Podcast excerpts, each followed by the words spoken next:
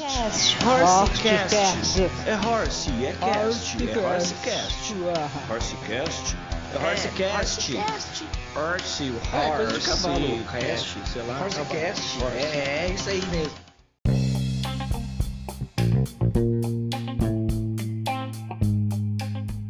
E aí, galera, aqui é o novo podcast que você vai escutar a partir de agora, é o Horsecast. O Horsecast é uma proposta de três loucos aí, três horses, que estão a fim de discutir temas da atualidade que envolvem-se com a literatura ou não, mas tratar da ficção, a relação da ficção com a realidade, temas que são comuns aí, são importantes pra gente. E é uma ideia de três amigos que há uns sete anos, há um bom tempo. É isso, pessoal? Quanto tempo? Mais até. Há uns sete anos a gente não se encontrava e a gente agora resolveu online fazer um podcast para discutir umas questões, para conversar um pouco, para trocar umas ideias. A gente tem primeiro aí o Sérgio. Sérgio, fala um pouco aí que são as expectativas, o que você pensa, o que você acha que, é a proposta desse podcast daí. Então, boa tarde, bom dia, boa noite, galera aí que tá ouvindo, aí que tá acompanhando o Horsecast. Estamos aqui no área expectativa, Mano Richards, é, e Mano William também, é a melhor possível.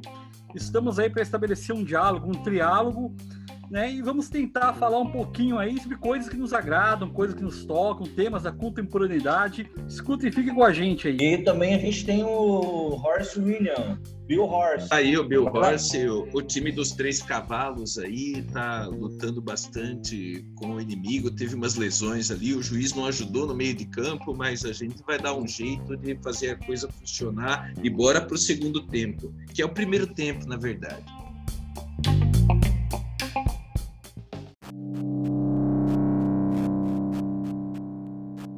O tema desse episódio aqui, desse próprio episódio, primeiro episódio, é a gente tratar sobre distopia. Distopia, ela é um tema que é bastante contemporâneo, tem sido discutido em vários canais aí, é, tem uma produção monstruosa sobre distopia, e é um conceito que a gente, mesmo como leitores e consumidores de, de filmes e tudo mais, a gente se deparou com esse tema e percebeu que a gente não sabia muito bem sobre o tema, era um tema meio disperso na nossa mente, e a gente podia, então, começar discutindo sobre isso, sobre o que seria distopia, o que é distopia. Distopia, né, conceitualmente, teoricamente, mesmo do que a gente estava lendo, lendo por aí o que as pessoas estão falando sobre, é um conceito ainda não, não que não há estabelecido sobre ele um critério rígido que possa denominá-lo. Mas para mim é uma espécie de utopia negativa, uma utopia com sinal negativo. A utopia é aquela ideia de, de lugar ideal, de, de um mundo ideal, de um mundo né, perfeitinho, onde tudo é legal, onde tudo é bom. A distopia, por sua vez, seria o oposto disso, ou seja, o um mundo onde deu ruim, né? onde a coisa, o barco afundou, onde a humanidade está lascada. E quem é que não gosta de humanidade lascada, não é mesmo? Por isso que os filmes, os livros e a coisa tá bombando, tá pegando. E é isso aí, a distopia é um tema que tá no, nos, nos tops 3 do Twitter. Então a gente está discutindo aqui hoje.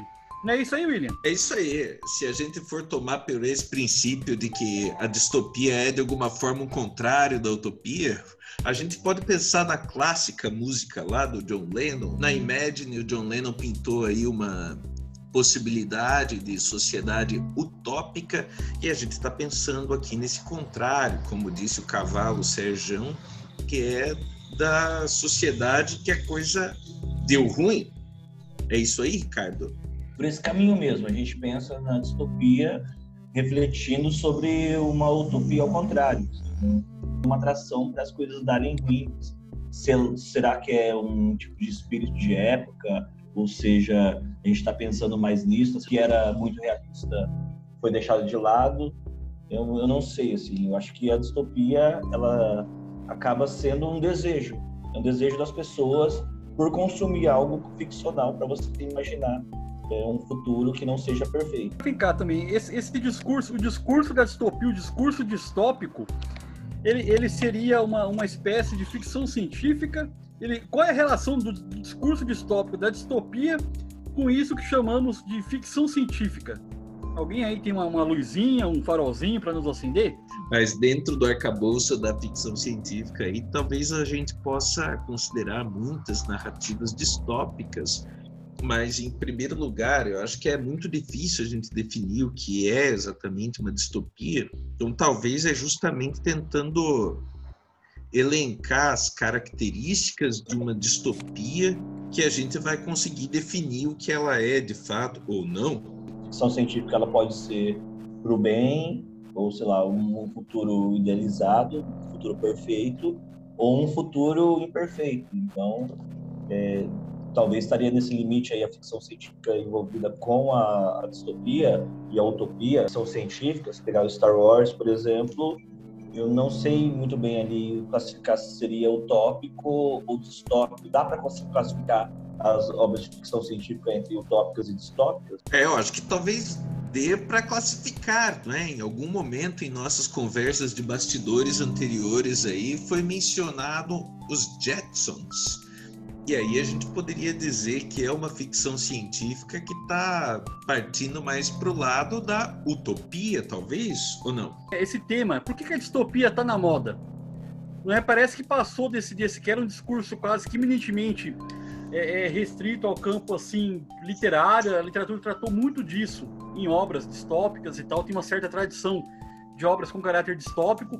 Isso também está muito, muito apegado no cinema, a narrativa fílmica, em especial Hollywood, trata muito da distopia. Mas por que, que o discurso distópico, por que, que a distopia está tão em voga, está tão na moda? Será que isso se deve à primeira pergunta formulada pelo grande cavalo Ricardo, que é a seguinte: por que nós precisamos de distopia? Nós precisamos mesmo de distopias ou não? Acaba sendo uma necessidade aí entrando, voltando na questão de, de, ficção científica, dentro da ficção científica, se a gente tinha um, um lado mais ficção científica levado para um, um caráter que seria mais utópico, parece que, que isso mudou-se, sabe? Isso se transformou em uma coisa que, que, que, a, que tem um desejo mesmo por, por alguma coisa distópica, assim, imagina. Eu não sei também se é a questão que a gente, nós precisamos de distopia. Eu acho que independente da gente precisar ou não, a, distopia está aí. E por que, que ela está aí? Por que, que ela se faz presente nesse nosso cotidiano? Porque parece até que ela nos afeta realmente. Tem, uma, tem um papo aí esses dias aí que viu uma nuvem de gafanhotos, é que, que, não que agora a pandemia, é o coronavírus, né? Isso, isso tudo não parece uma espécie de filme distópico? Às vezes eu tenho a impressão que nós estamos presos dentro de um filme e é um filme ruim, não é isso que falou Bukowski, algo assim? Então, quer dizer, é, é, a gente quer sair do filme e o filme tá lá. E cadê as câmeras? Eu não, não sei. O grande irmão é o Big Brother? O que, que é isso? Né? A gente tá aí nesse negócio. Pode ser que a, a nuvem de gafanhotos, a Covid, o Bolsonaro, é, ou o Trump seja uma narrativa propriamente apocalíptica. Essa coisa do ficção científica versus o barra distopia é, só para problematizar um exemplo aí, peguei aqui de cabeça uma narrativa do século XIX, que é o Médico e o Monstro, o estranho caso do Dr. Jekyll e do Mr. Hyde. Isso aí para mim é um bom exemplo de ficção científica. Tem um cara que é um cientista, um médico, ele desenvolve uma poção e quando ele toma essa poção, ele se torna uma outra pessoa. Então, o Dr. Jekyll vira o Mr. Hyde, que seria o seu eu mais monstruoso. Eu classifico isso aí como uma ficção científica, mas ela está totalmente inserida no próprio contexto de produção da obra, que é o século XIX, a sociedade vitoriana lá da Inglaterra. Então, será que isso aí seria uma narrativa distópica? Eu diria que não. E nesse caso, de que forma a gente diferenciaria? Eu digo que a gente deve pensar em distopia numa projeção de futuro.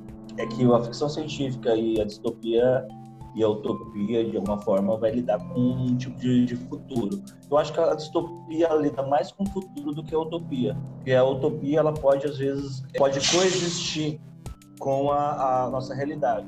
A gente tem a primeira obra que lança, na verdade, o conceito de utopia, a, uma obra com esse título. E daí ali você tinha um lugar, uma ilha, que lá seria tudo, tudo totalmente perfeito, aquela ilha. Mas ela poderia coexistir com a realidade normal. Seria um lugar que seria é, utópico, mas ao mesmo tempo convive com a realidade. Não necessariamente tem... futurístico, né? Isso, não necessariamente. A utopia ela pode existir no nosso cotidiano. Então a gente tem esse limite aí de, da utopia e distopia e a, a narrativa de ficção científica, que a narrativa de ficção científica vai sempre mandar para o futuro e a distopia também vai mandar para o futuro e a utopia nem sempre. É, um filme meio que baseado em, na utopia mesmo, do livro Thomas More, que é A Praia. Sim, é Ele é grande mesmo- filme. Ele é a mesma ideia da, da utopia lá, um lugar, é, que é um lugar mesmo, é utopia mesmo, um local. Não- Então não está falando de, de tempo só.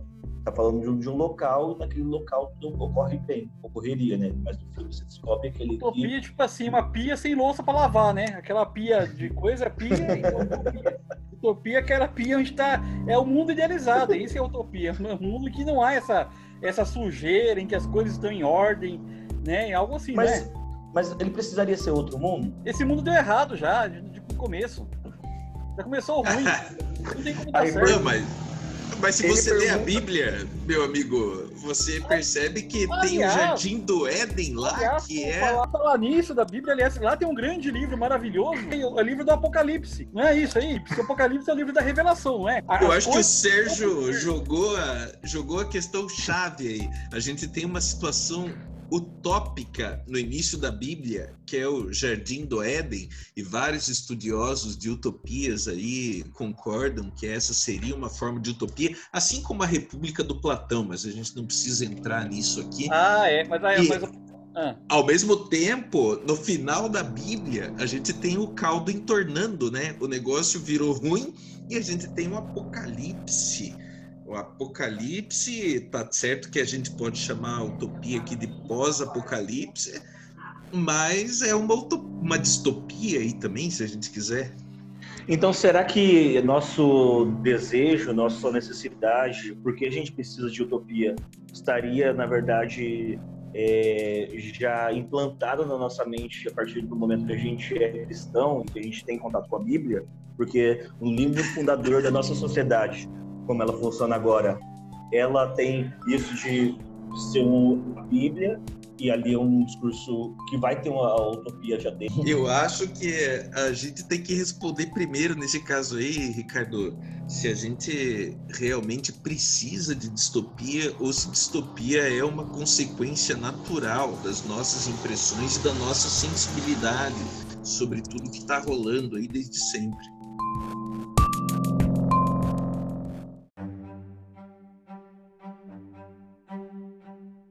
Sempre essa ideia do, do, do- o apocalipse aparece sempre como uma, uma coisa coletiva, uma coisa coletivizada.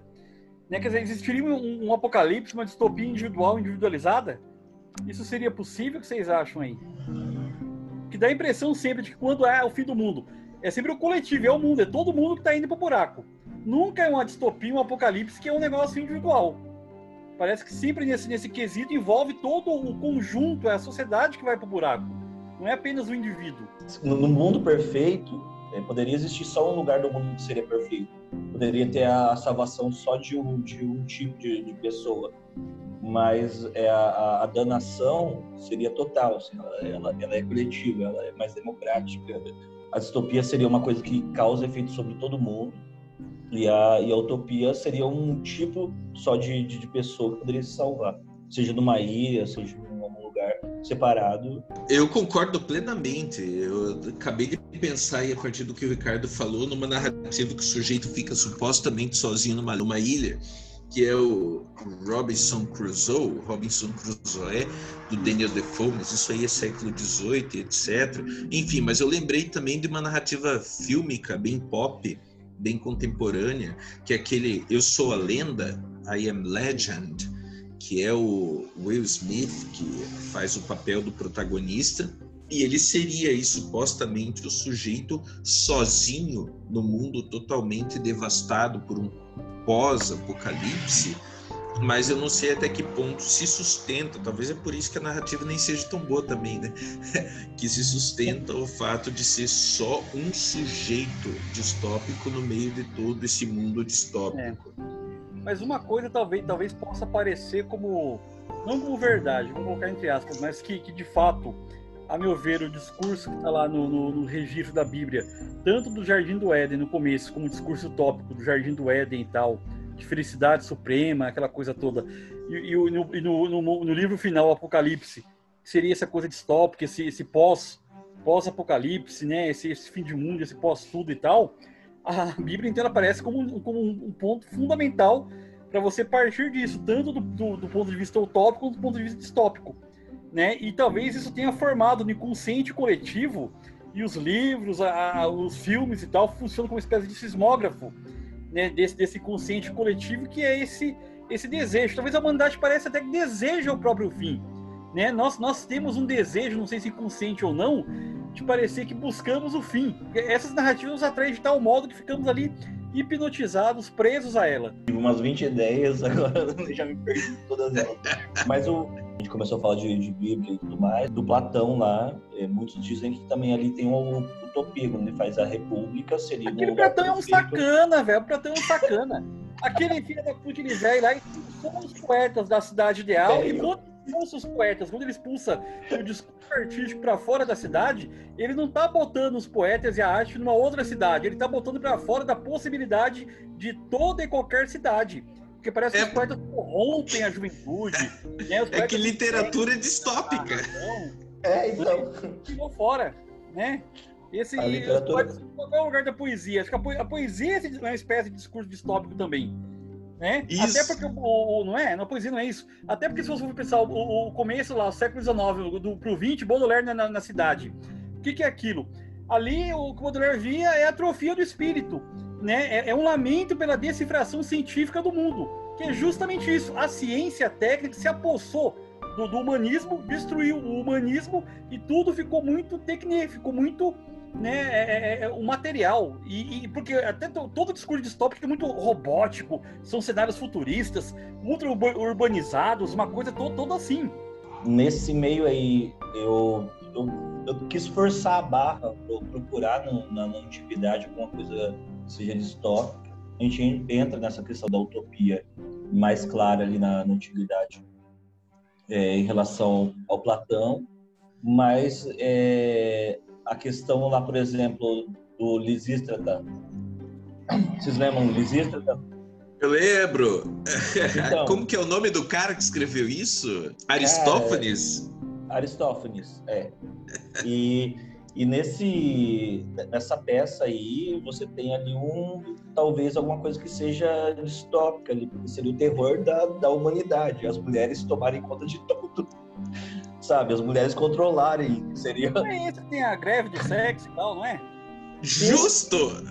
Então, seria é distópico. narrativa distópica. Tipo, seria tipo. Boa alegria. Ah. Mas olha, a exemplo do Lisístrata, ó, o que está acontecendo aí na peça do Aristófanes é uma projeção que pode ser muito ficcionalizada, etc., sobre um, um, futuro, mas não é na realidade, no caso aí da peça do Aristófanes, né? Da comédia dele. Mas a gente tem muito esse tipo de narrativa baseada no próprio contexto, então da mesma maneira acontece com a Bíblia, até só para nem quero falar mais da Bíblia, mas veio a calhar, enfim, o lance do Apocalipse também pode ser interpretado não como uma previsão do futuro, mas como um relato do que está acontecendo no aqui e agora, no meu próprio momento. Então, exatamente. Isso... Aí aquela, aquela citaçãozinha lá do rei, como é que é o nome lá do cidadão lá, o sobrenome?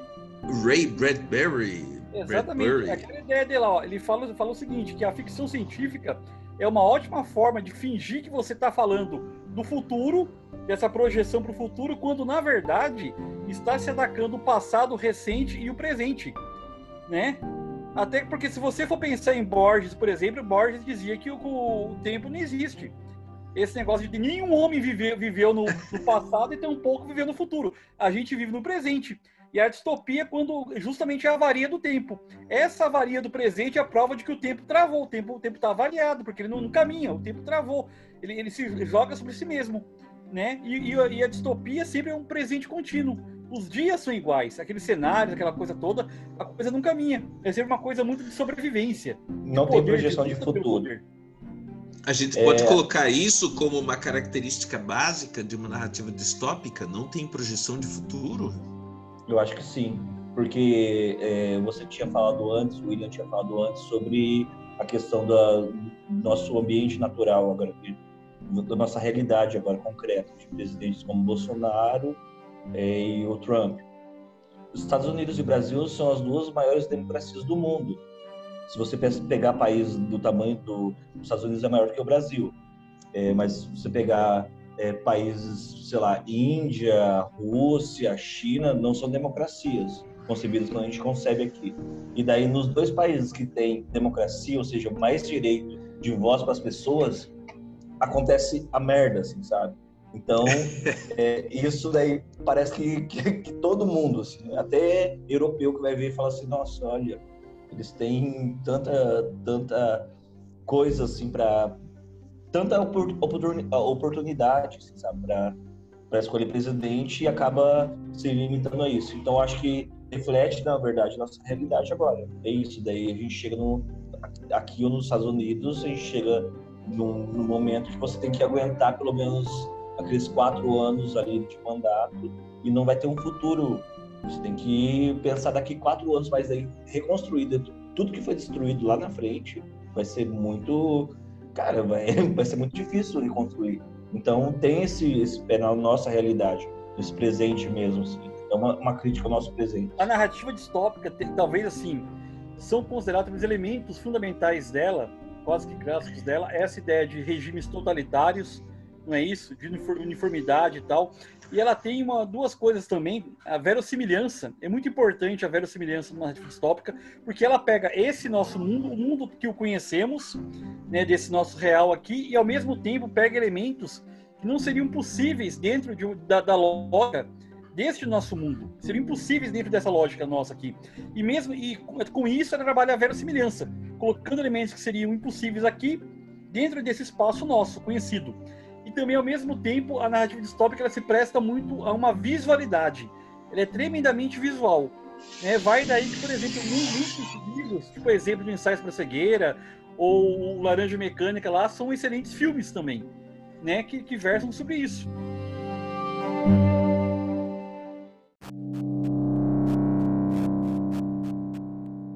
O ensaio sobre a cegueira já anteciparia muita coisa que eu queria perguntar antes para vocês, mas assim, eu fiquei pensando nisso nesses últimos dias aí.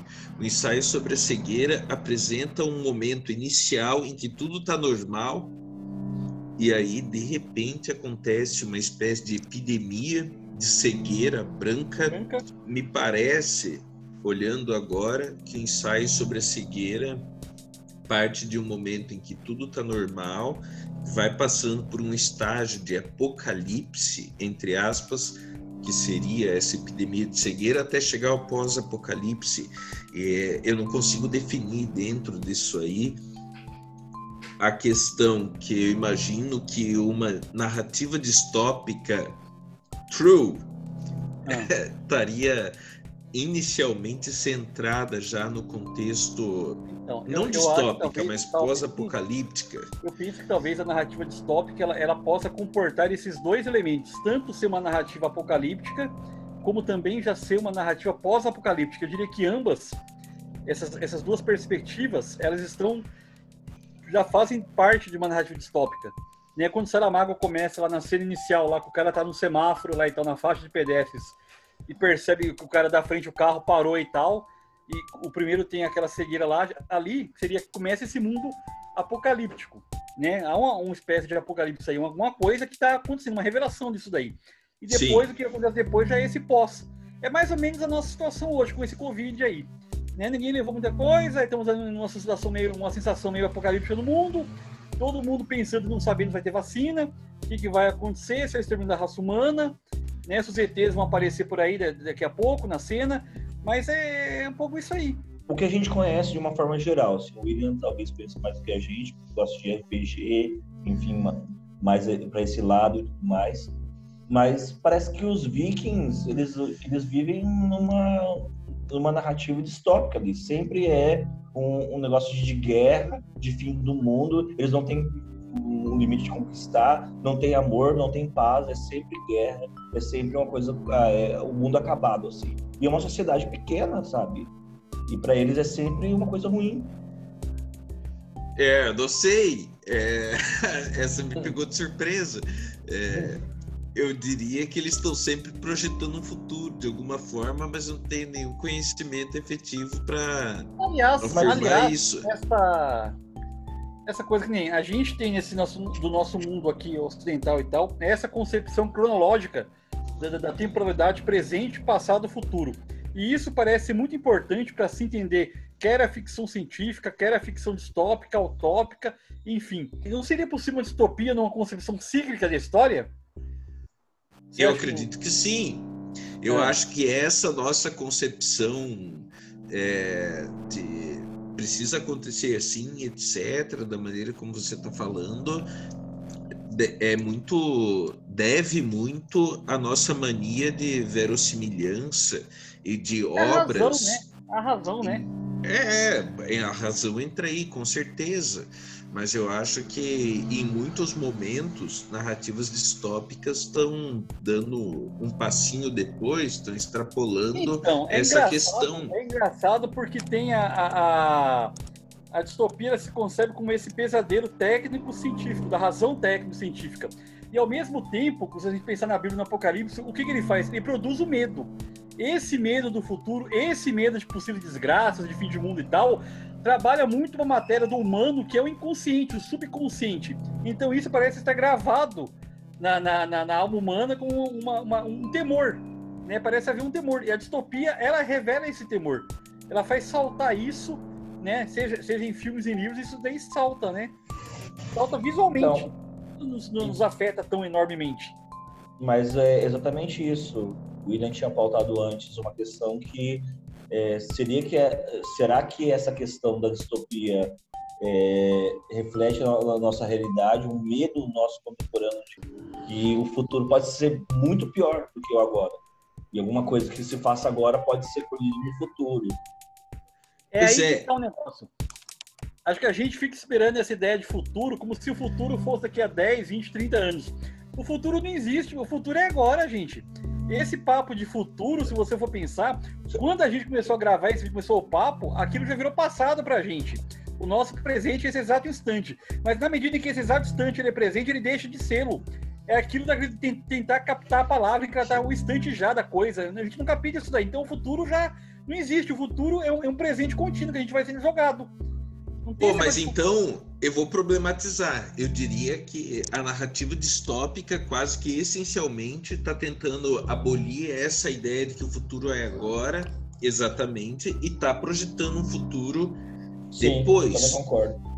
E daí o que a gente, o que fica como questão para a gente é, será que é uma forma de alerta das pessoas, dos autores, dos roteiristas, dos quadrinistas, etc, que estão compondo essas narrativas dis- distópicas de alertar-nos sobre como pode ser o futuro? Eu sou contrário a essa questão, a essa possibilidade, que eu acho que daí pode acabar virando uma espécie de conto moral de como que tô mostrando para vocês aqui agora do presente como que pode acontecer no futuro. Então tomem cuidado, não vão fazer determinadas coisas, não vão usar internet, porque depois pode acabar zoando tudo e não é bem assim. Eu acho que a gente tem que projetar isso para um mais além que pode ser inspirado na nossa contemporaneidade aí, no que a gente está vivendo atualmente, mas não como um sinal vermelho, como uma espécie de alerta, porque a gente corre o risco de transformar a arte, seja literária, seja fílmica, o caralho é quatro, num negócio de discurso moralista. Olha, tome cuidado. Eu não sei o que vocês acham disso. Eu penso que talvez a arte tenha essa função. Mas é, é, é- é o próprio sentido do que a gente usa como, com as palavras. O nosso próprio uso das palavras é o uso das palavras, o domínio da linguagem, que o ser humano tem sobre a linguagem, já possibilita esse futuro. Né? O fato da gente exercer esse domínio na linguagem, falar, comunicação, é uma espécie de domínio do futuro, daquilo que vai ocorrer, a gente poder marcar um encontro para amanhã, poder dizer coisas. mas talvez, evidentemente, que, que, que esse alerta ele tem que não pesar a mão no sentido moralizante da coisa, de dizer o que é certo e o que é errado. Não nesse sentido, mas eu acho que o alerta é válido sim. Eu acho que é, não é como, como alerta, mas como compreensão da nossa realidade presente, como modo de poder se projetar lá. Isso é importante, isso faz parte da, da, da história humana, da vivência humana. Não, Richards? É, eu acho que essa questão da, da moralidade ela existe mesmo. Eu acho que o discurso distópico ele é, é, um pouco moralista, dizer, olha, o que pode acontecer no, no futuro, mas também ele é, não, não, tem uma regra, assim, significa que se uma sociedade é corrompida agora, ela vai ser pior no, no futuro. E a gente tem um, um exemplo aqui que é o Brasil. O Brasil é fundado a partir de, de portugueses ah, que vieram para cá, invadiram. é o país do futuro, bicho. Então, exatamente isso. É, o Brasil é um país fundado, cara, pelos piores colonizadores do mundo, meu. Porque os, os franceses, os ingleses, os alemães, quando, quando eles colonizaram, eles iam lá e destruíam tudo e fugiam tudo, cara. E o português não, os caras vieram para cá, não queriam voltar para lá, é. acabou. Antes dos portugueses acabou... descobrirem o Brasil, o Brasil tinha descoberto a felicidade. Né? Uma coisa assim, de, de Liosa de Andrade, né? Porque, é, erro de português. Se fosse uma linda manhã de sol, o índio tinha despido o português. Mas, eu, mas por que, que, por exemplo, aquela ficção lá do carinha lá do. É o carinha do Monty Deixa White, acabar o meu. Deixa acabar. Hã? Vai, vai. Acaba. Vai. Mas então, o Brasil ele teve uma colonização que foi muito capenga, cara. Porque a gente foi colonizado no primeiro limite, mandaram muito português para cá. Portugal fugiu com toda a riqueza deles. Riqueza material mesmo. Riqueza material e, vieram todo mundo para cá. Isso que é tudo errado, vamos dizer assim, acabou dando certo porque você acaba formando um país que é, que é diferente de, de, outros tipos de, de, países. Se você é um colonizador, você vai lá, explora e, e volta, coloniza e volta. Não é, não é você que só explorar lá. E em Portugal não, já chegou aqui e se envolveu com o povo e daí falou, daí tem um, um o imperador lá fala, não, eu fico, eu fico, é o dia do fico, né? Eu vou ficar aqui uhum. mesmo, não vou voltar para Portugal. Você acha que vou voltar para o frio, vou voltar para pra, as guerras lá, vou ficar aqui mesmo. Sob essa lógica que você está apresentando aí, é, é para os nossos índios, os que aqui estavam, as populações nativas indígenas, quando os portugueses chegaram aqui, isso foi uma distopia eles viram aquele mundo deles, o mundo tal qual eles conheciam, eles viram aquele mundo sendo exterminado. É um mundo que chegou uma tecnologia que o cara podia atirar e que pro índio aquilo parecia como um deus, ele achava aquilo, nossa, uma coisa que eu não, não entendo, não era uma coisa além da compreensão dele e tal. E pro índio foi uma, é uma distopia, quer dizer, o pior, pior mundo possível. É um pesadelo, ah, mas... é o fim do mundo, é o apocalipse indígena foi aquilo lá. Perfeito. Você falou a palavra, então eu vou problematizar e vou colocar uma questão que eu já tinha colocado antes para os nativos brasileiros aqui, a chegada do português foi uma distopia ou foi o apocalipse? Porque distopia é outra coisa, na minha percepção. Eu já acho Ó, que foi uma distopia um... apocalíptica. Mas, enfim, tem um livro do, do Humberto Eco que ele, ele diz, pensando, refletindo sobre tudo isso, ele tem uma distopia ali. Era comum você ver na mitologia deles que um estrangeiro, alguém diferente, ia chegar, é, repente ia ficar um tempo ali e de uma forma mudar aquela sociedade, mas esse estrangeiro ia, iria embora. Humberto Eco fala aqui, ó, olha a narrativa, eles tinham uma narrativa mítica ali que dizia que isso ia acontecer. E o que aconteceu é que esses estrangeiros que já chegavam outras vezes, já devem ter chegado outras vezes, ficaram por isso, o pessoal aqui da, das Américas acabou aceitando, até o índio acabou aceitando o estrangeiro, porque é, acharam que eles iam passar por aqui e ir embora. O Humberto Eco explica, tipo, uma narrativa mítica que acaba corrompendo a sociedade inteira, porque eles acreditavam que isso ia passar e não passou, né?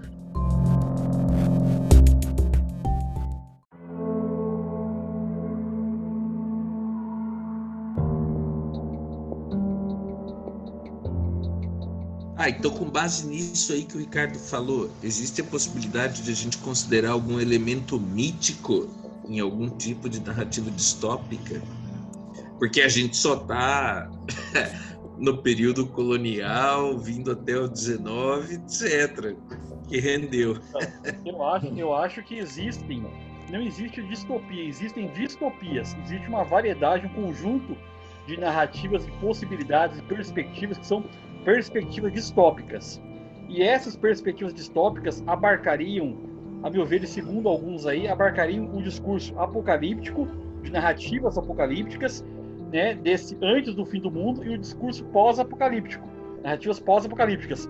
Se você for pegar a, a, os filmes do, do, cinema hollywoodiano e tal, não tem um, um, uma, uma, coisa mítica por trás, é, não tem um animismo, não tem quase que um humanismo destruído ali. É uma coisa muito da máquina desse fim do mundo. Agora, se você pegar filmes russos, de narrativas distópicas russas, pós-apocalípticas, tem uma coisa mítica bonita ali, tem, tem uma, uma, um, um misticismo russo, a lá Dostoiévski, aqueles caras todos, parece que invade essas narrativas e cria toda uma atmosfera que é distinta da, da, da atmosfera, da ambientação, do cenário mesmo, criado por narrativas é, é, americanizantes. Que, aliás, a, o discurso distópico, narrativo ficção científica, o, o mainstream disso aí é, é, é discursos é de base anglófona, né?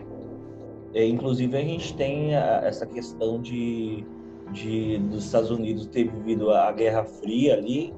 A Guerra Fria mexeu com a cabeça norte-americana, que é uma distopia, ou distopia não, mas é uma ameaça de um futuro que poderia ser dominado pela, pela União Soviética.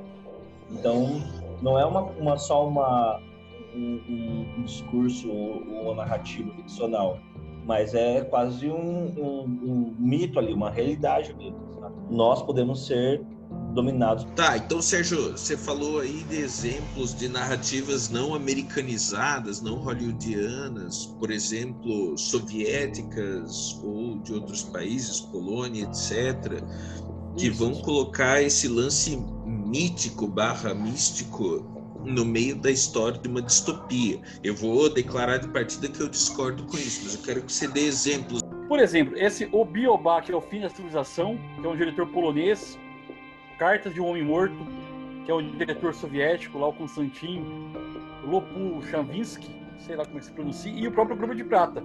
A meu ver, seriam, se não narrativa distópica, ficção científica, aonde muito mais, onde há uma distinção a meu ver, nítida no próprio modo de filmar, na própria caracterização do cenário, no próprio, na, na, no próprio discurso que é feito lá. Ela se aproxima até de um grau de poesia que é distinto das narrativas distópicas ou de ficção científica de base americana, que são a, a, tradicionais. Eu acho que é uma distinção ali que elas parecem buscar o, o, ser humano que foi perdido nesse mundo. Esse mundo pós-nuclear, ou esse mundo pós-apocalipse, ou esse mundo pré-apocalipse, que é a ficção científica, elas parecem buscar o homem que se perdeu ali, o sentido de humanismo que foi perdido nessa sociedade, parecem querer construir um outro mundo através do processo de sobrevivência. Eu acho que isso que é o que diferencia. Teria um processo de individualismo envolvido aí nessa tentativa de sobrevivência exacerbada, conforme o ponto de vista que o Sérgio apresentou nessas narrativas distópicas hollywoodianas? Eu acho que tem esse caráter que é mais individualista mesmo, que você é quase que na narrativa distópica você eliminasse toda a evolução da humanidade e voltasse para o zero, as o homem da caverna. Você citou lá a lenda, ele, ali um quase um animal, ele caçar para sobreviver, ele tem que para ter água, ele tem que procurar uma fonte, ele tem que matar para sobreviver, sabe? É, enfim, ele tem que sobreviver mesmo. Então você volta a quase um, um, um limite do zero da, da humanidade. Assim, quase fosse uma é, idade das cavernas. É, é, mas aí, aí sem... parece aquela, aquela coisinha assim que, eu escrevi ali. No, no, fim do mundo, quando vai ter o, a, vai ocorrer um pós então, do apocalipse para o pós-apocalipse, nesse limiar, né, nesse, nesse, nesse, nessa passagem aí de um para outro, todo mundo se fode. Enquanto sociedade, a sociedade vai pro buraco. O fim do mundo, ele é, ele é geral, é para todo mundo. Agora, depois que o mundo, que o mundo acabou e tal, que tem o, que tem o pós-apocalipse, parece então que aí volta na figura do indivíduo, do único. Aquele que tem que se dar bem naquela nova sociedade, no que ficou, no que restou, para poder sobreviver. Aí fica uma coisa individual. Quando é para acabar o mundo, se fode geral. Quando é para construir um novo mundo, vamos a partir do uno, do indivíduo. A gente está transformando narrativa distópica em narrativa apocalíptica ou pós-apocalíptica. Acho que desde o começo. A gente nem mencionou esses modelos mais clássicos de narrativa distópica, que são esses de governos ditatoriais ou então de governos autoritários, que podem ser duas coisas diferentes. A gente vive atualmente aqui um governo que é extremamente ou supostamente autoritário, mas que a gente não, não pode classificar como ditatorial, porque a gente não tem instituído uma ditadura no nosso país, mas isso não vem ao caso agora. Mas, enfim, para além disso, a gente tem muitas narrativas distópicas, várias organizações que são sociais, coletivas, depois de um perrengue, um suposto apocalipse, mas que deixou algum tipo de humanidade sobrevivendo. Até nos pops dos pops, tipo Apocalipse Zumbi, como Walking Dead, para ainda manter nesse, nessa vibe de pós-apocalipse, a gente tem essa parada aí. Handmaid's Tale. Isso. Então, na verdade, ali é. você tem uma discussão que é, que é bem totalitária. Tem esse limite aí. Eu acho que a gente está desde o começo ali falando, agora falando de narrativas distópicas que seriam o homem sozinho, ou seria a solução da sociedade, e sem sociedade você não tem mais os limites que a sociedade te impõe, mas também tem é, nesse, nessa narrativa distópica esse limite que é, sobraram poucas pessoas do mundo, elas vão se unir para de, de alguma forma fazer uma, uma sociedade, e essa sociedade ela vai ser controladora, ela vai te dar o controle é, absoluto assim para algum indivíduo. Hum. É, mas acho que isso daí já era o, é, bom, não exatamente nesse modelo que você colocou, mas a questão do controle já estava no 1984, né, do Orwell, que é um dos paradigmáticos. Uhum e que já vinha puxando desde antes, e o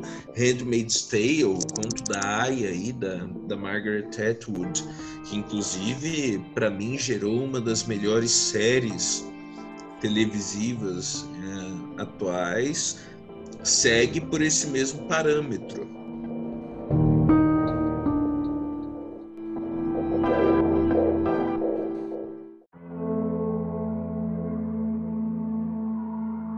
vivemos uma distopia ou ainda não? Ou viveremos? Eu acho que não, ainda não. Ainda é, não? Pra, pra mim, distopia só faz sentido enquanto narrativa se for projetado no futuro.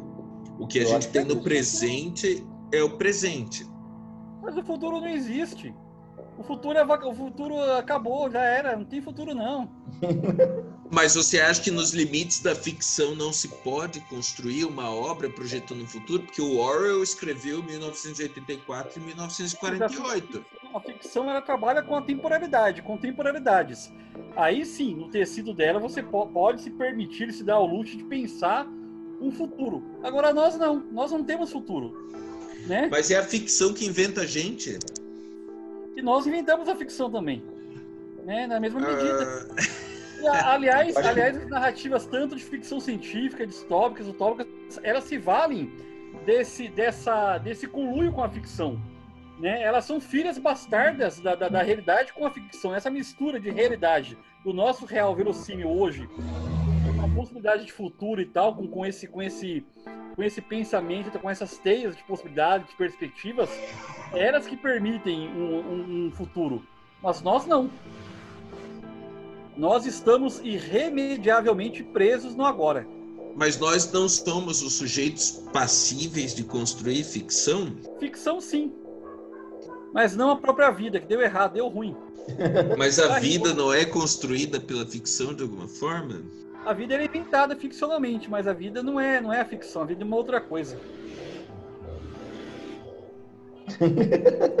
então a gente estaria hoje na distopia.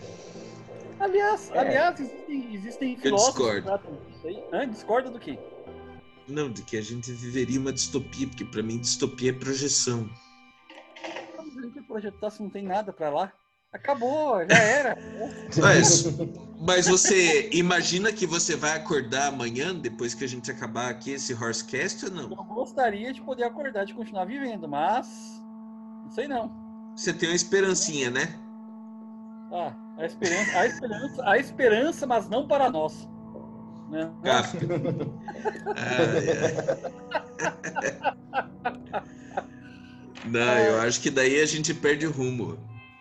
É, Não. Daí a gente mistura com. Não, mas não tem, mas existe uma, uma, uma distopia com viés assim filosófico? Porque ela é muito prática, não é? O mundo acabou e o que, que eu tenho? Eu vou buscar a sobrevivência. É um negócio, é um mundo prático. Onde é que foram Mas- as ideias? Por que, que a filosofia não pode ser prática? Mas de que modo ela seria? Ah, ela pode ser colocada em prática. Ser prática já é distinto disso, né? Continuando aqui com, com o nosso, com as nossas ideias e tal, é, vocês acham que esse nosso mundo é o melhor mundo possível onde poderíamos estar? É quase um cândido otimismo isso aqui, né? É um Voltaire.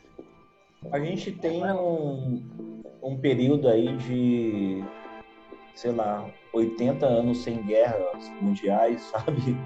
A gente tem um período muito longo sem guerras mundiais.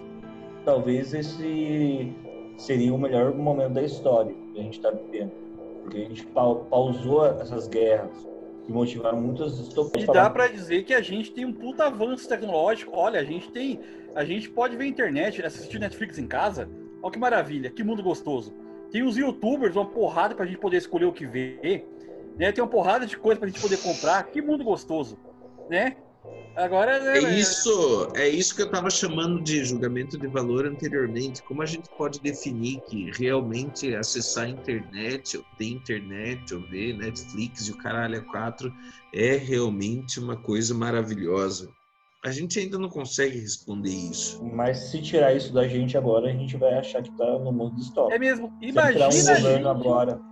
Nessa pandemia, sem a internet, sem porra nenhuma de ter recurso tecnológico aí, como é que a gente não daria?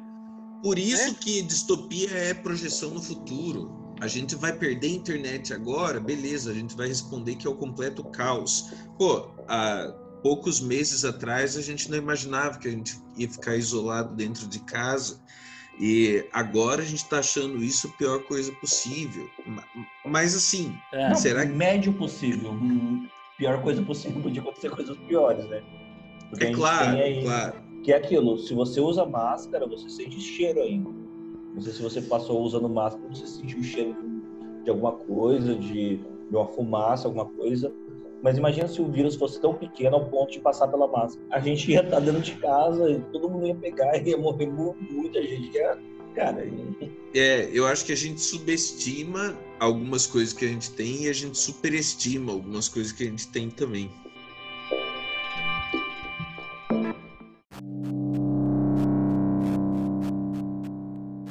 Por aí. A minha pergunta agora é: como a gente acabou não tratando tanto de obras, é, eu quero que alguns façam aí algumas indicações de obras que considerariam muito importantes para que a gente pudesse compreender uma ou várias possibilidades de distopia. Obras é, é, literárias ou filmes e tudo isso?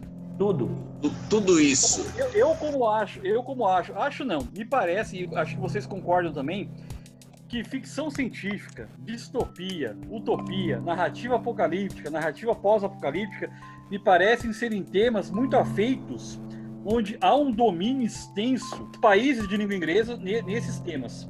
São geralmente o, cânone de- desse, desse cenário aí, né, tanto em termos de livros quanto obras, quanto filmes, é o cânone de língua inglesa.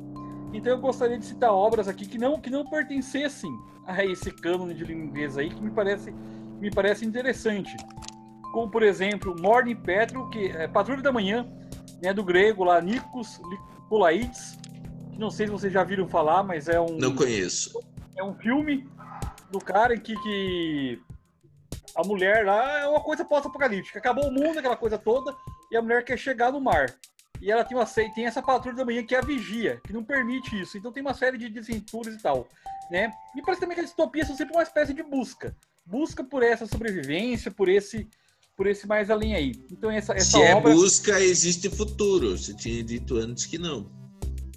Mas é a sobrevivência do presente. Eu não, eu não Ah, posso tá. deixar de comer hoje para poder viver amanhã. Eu tenho que comer hoje. Não adianta.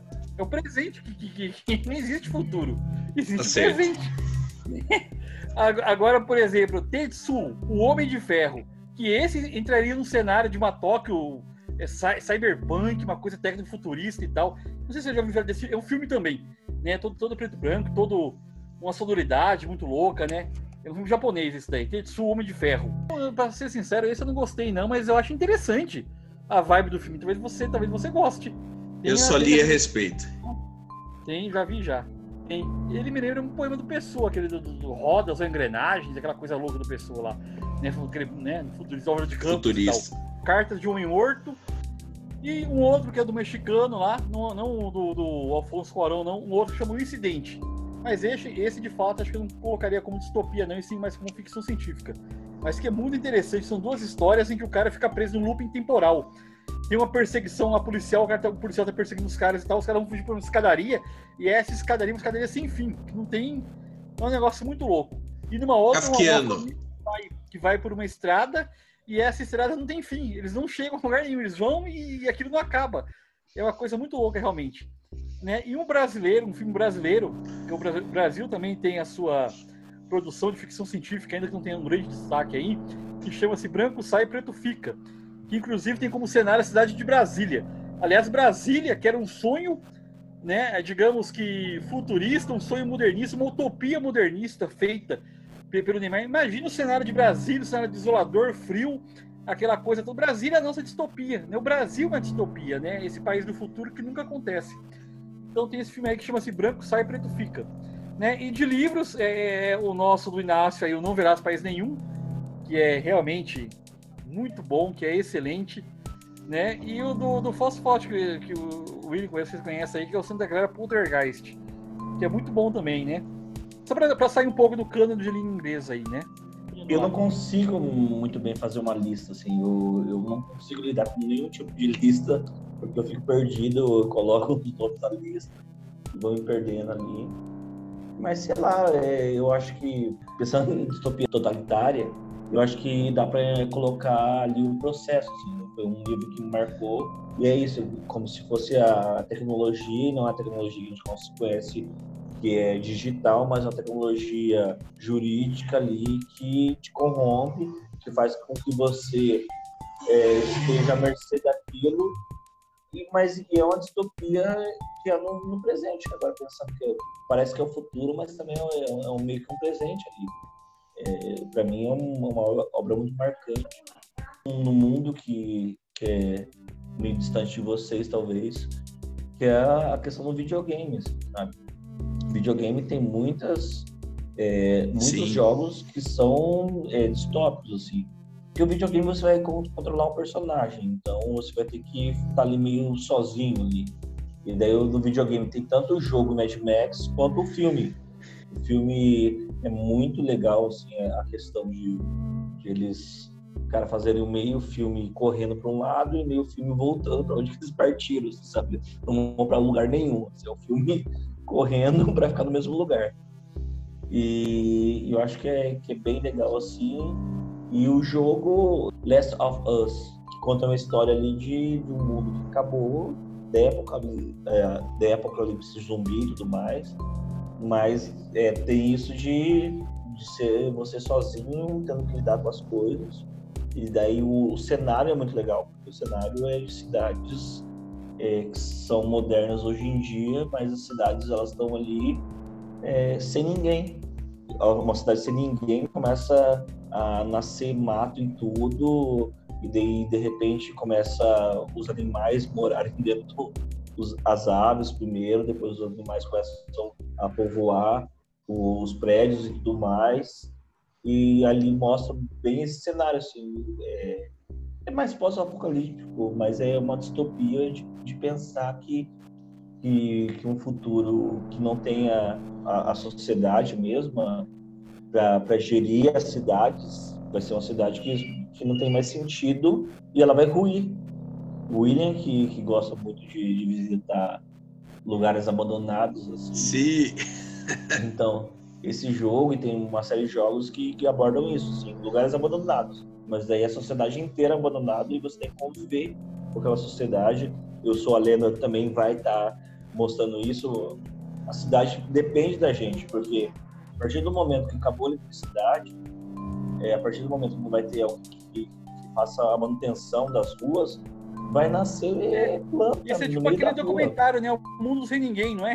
Tem aquele documentário Isso, exatamente. Lá. Muito bom esse documentário. E esse, esse, o Ricardo falou um negócio do, do game e tal, dos jogos e tal, de videogame, tem essa, essa luta, sobrevivência. E isso tem, me parece ter uma relação com a narrativa distópica. O, sobretudo as pós-apocalípticas, onde fica cria-se uma espécie de game, de jogo, em que os indivíduos sobreviventes têm que jogar, é, criam-se relações de poder entre eles e tal, eles, eles meio que jogam pela sobrevivência, meio que lutam por isso. Então há uma espécie de sentido de videogame nisso. É uma simulação da vida. É, sim. Eu não manjo de nenhum desses games aí, mas é de fato o The Last of Us aí, eu já até cheguei a assistir alguns playthroughs no YouTube só para ver os cenários, porque eu acho realmente fascinantes. Talvez porque eu gosto de visitar esses cenários abandonados, decadentes. Aliás, Sérgio, tem alguns aí perto de Londrina que qualquer hora dá para a gente marcar de visitar juntos, eu, você e o Ricardo. Ah, é? E, é, o Mad Max para mim é uma referência maior de narrativa pós-apocalíptica. Talvez para mim seja a principal narrativa pós-apocalíptica aí. No Mad Max eu acho muito legal porque eles têm aquela luta pelo combustível, mas a água é o mais precioso do que combustível, sabe? Uhum. Combustível porque a humanidade está produzindo combustível a rolê. Então você vai achar, é mais fácil achar combustível, gasolina, do que achar água. Sim, sim. É, bem isso aí. É, é, tem vários herdeiros aí dessas narrativas do Mad Max que eu acho mais legal é que o Mad Max transita aí, que ele é, além de tudo, um road movie, de alguma forma, né? Sim. Esses filmes de estrada e tal, que eu acho muito fodas. Mas tem aí, nesse modelo de governo totalitário e tal, acho que o 1984 do Orwell ainda é o grande paradigma, que é publicado em 1949, mas tem, sei lá, o conto da Aya foi mencionado aqui em algum momento, The Handmaid's Tale, que é da Margaret Atwood, que é ali de 1984, 1985, sei lá, e virou uma série muito foda. Tem o V de Vingança, que é uma Sim, história nossa. em quadrinhos e virou filme também, que é do Alan Moore, que é exatamente esse mesmo modelo aí do, do 1984. De pós-apocalípticas, daí eu me perderia, acho que não conseguiria fazer uma lista aqui agora de tantos que tem, mas é igual vocês falaram, a gente falou anteriormente, tem muita narrativa desse tipo que está muito agora em voga. Até se a gente pensar, ninguém falou aqui, mas tipo, esses jogos vorazes, The Hunger Uhum. Games aí, que fizeram sucessão desgraçada nesses últimos anos, também estão tá, tá totalmente nessa vibe. E, mas a gente tem muita coisa no cinema, na literatura. Pensei agora em um de pós-apocalipse, que é o The Road, A Estrada, do Cormac McCarthy, que é um, um romance aí de, de 2006, que é pô, fodão também, tá pegando bem por essa vibe pós-apocalíptica. Ah, enfim, tem uma, uma infinidade, né? A gente começou com, com uma pergunta aqui, o que é distopia? Depois de toda essa conversa, a gente consegue ge- gerar um, um- algum tipo de consenso ou um- algum tipo de definição do que seria distopia, o que ela tem, o que ela não tem, o que não seria, o que é, o que poderá ser distopia? 50% a partir de uma coisa que talvez não tenha sido um consenso aqui, mas é necessariamente uma narrativa projetada no futuro. Agora, 50% que foi dito aqui, justo no início, de começo, é um futuro em que a coisa deu ruim. Acho que isso, esses dois são princípios do, do que definiria uma distopia de uma forma grosseira. Tem que ser uma narrativa projetada no futuro e esse futuro tem que ter dado merda. Apesar de não existir um consenso, talvez, nesse, nesse um consenso teórico, um consenso conceitual acerca de distopia, ou mesmo de ficção científica, né? Ou, ou, do modo como uma e outra estão embrincadas ou não, do modo como dialogam, como se aproximam, se afastam, eu diria que distopia é, é essa espécie de, de, por oposição à utopia, né? Uma utopia da negatividade. E concordo sim, não está errado o William, né? Quando diz que há essa projeção para o futuro aí, na narrativa. Nas narrativas, sim, eu concordo que possa haver uma projeção para o futuro. Nas nossas vidas, infelizmente, não. Mas as narrativas podem sim haver projeção para o futuro, sim. Perfeitamente. O imaginário permite isso, a fantasia, né? Tal, eu acho que isso é, é válido. Tem essa projeção para o futuro. E narrativas distópicas, a meu ver, comportariam tanto as de base, que seriam narrativas apocalípticas, aquelas em que o mundo não acabou, está acabando, como também aquelas pós-apocalípticas, em que a coisa já acabou e, e vai por aí. Eu acho que isso é uma configuraria distopia, né? Tem essa noção de, de futuro, basicamente, a distopia, e esse futuro que não deu certo. E a gente tende a acreditar que o futuro vai ser melhor, né? É, eu acho que tem um, um isso de da gente pensar no, no, futuro, uma reflexão sobre o futuro. É um momento que, é, de alguma forma, a sociedade para e pensa, não é um, uma, uma, questão bíblica, uma questão de, de, Platão de imaginar uma república perfeita, ou nem da Bíblia é, imaginar um apocalipse no final. O Big, o Big Brother, tá? a questão é, foi uma projeção de futuro que deu certo não deu certo como, como prática, mas deu certo como narrativa, né?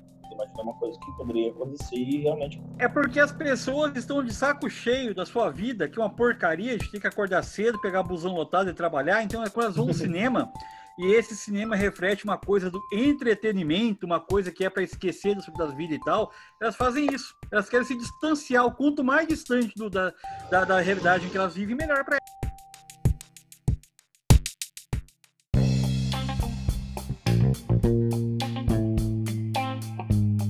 daí foi o nosso primeiro Horsecast. A gente discutiu aqui distopia. Eu acho que a questão da distopia foi meio é, negligenciada em algumas partes, o conceito mesmo de distopia. Mas, enfim, eu acho que isso daí é a primeira experiência, a gente vai evoluindo com o tempo. E vamos lá, né? Considerações finais. É,